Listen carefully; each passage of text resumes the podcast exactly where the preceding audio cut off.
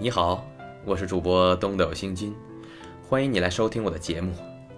今天继续为大家演播鲁迅先生的散文集《热风》，请您收听《热风》十七。但最奇怪的是，七年十月下半，忽有许多经验家，呃，经验理想双全家，经验理想未定家，都说。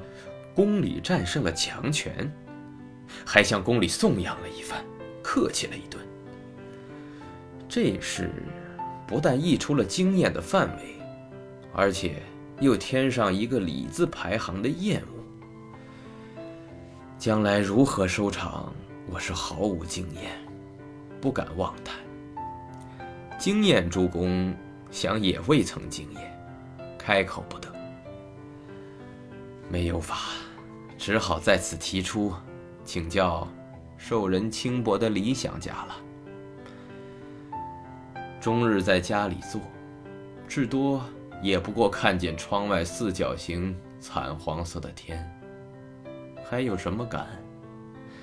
只有几封信说道：“久违之语，实切家思。”有几个客说道：“今天天气很好。”都是祖传老店的文字语言，写的说的，既然有口无心，看的听的，也便毫无所感了。好了，今天就为您播送到这里了。如果您喜欢我的节目，可以为我点个赞，或者转发给您的朋友。感谢您的收听和支持，我们下期再会。